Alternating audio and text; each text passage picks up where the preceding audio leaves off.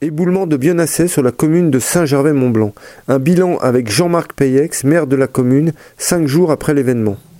Alors la première chose, c'est qu'il euh, faut comprendre qu'on est en montagne, que la route de Bionasset, elle serpente avec des falaises sur sa partie gauche quand on monte, et qu'effectivement, il y a un couloir qui est celui où s'est produit ce phénomène le 1er janvier,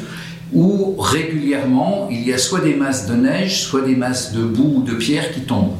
Donc la commune est parfaitement euh, consciente et réagit à chaque fois, c'est-à-dire quand on a une coulée euh, sur la route, eh bien on monte avec un, engin, avec un bulldozer, on dégage et la route euh, est réouverte. Le phénomène du 1er janvier, c'est effectivement qu'il y a une masse beaucoup plus importante qui, est descendue, qu'on estime à 10-15 000 mètres cubes, mais avec la particularité quand même que la partie amont, la partie la plus haute, euh, est quasiment toute partie. C'est-à-dire que euh, les matériaux qui sont maintenant cumulés sur la partie basse nous permettent de, dire qu'il euh, ne pourrait pas y avoir une suravalanche, une suravalanche de boue ou de pierre, parce qu'en fait, on est presque au rocher sur la partie haute. Alors maintenant, le travail qui a déjà commencé depuis le 4 janvier, c'est euh, avec l'entreprise AcroBTP de sécuriser la partie haute avec euh, euh, une opération de nettoyage, c'est-à-dire qu'on fait glisser les blocs ou les pierres qui, peuvent encore être menaçants, la coupe d'arbres aussi sur la partie haute, d'arbres qui sont scolités et qui menacent de tomber. Et puis, ça va être suivi par la mise en place d'un filet de protection pour permettre aux, équipes de l'entreprise Benedetti Guelpa euh, d'intervenir sur la partie basse et de débarrasser les deux parties de route euh, des matériaux qui ont été déposés. Alors ensuite va intervenir après euh, la construction d'enrochements, la mise en place de, de blocs qu'on appelle les blocs Lego, des gros blocs de béton qui se, qui se superposent pour protéger et un peu sarcophager cette, euh, cette masse de, de matériaux qui, qui s'est accumulée sur la partie basse. Et on espère donc euh, achever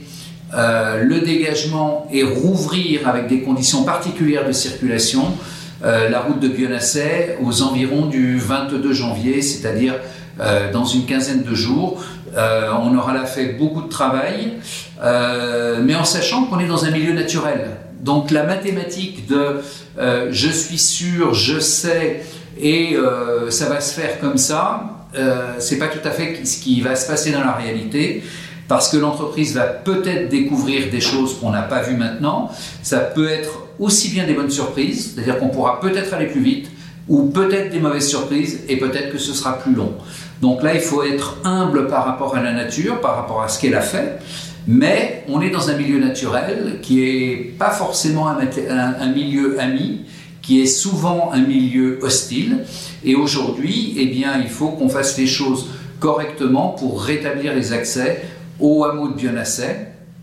Et j'en profite pour dire que euh, il faut saluer la réactivité et le professionnalisme de toutes les équipes qui sont intervenues le 1er janvier, que ce soit les équipes municipales, les élus de la commune de Saint-Gervais, la gendarmerie, le PGHM, le secours en montagne, les pompiers du SDIS, les, tous les services de l'État et bien sûr les habitants qui ont accueilli les naufragés de Bionasset du 1er janvier. Donc c'est une, histoire qui va se terminer, j'espère, le plus rapidement possible,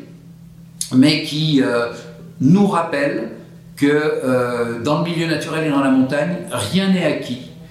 et que l'homme a fait des constructions et a fait des routes mais que c'est la nature qui décide ce qu'elle a envie de faire et quand elle a envie de le faire.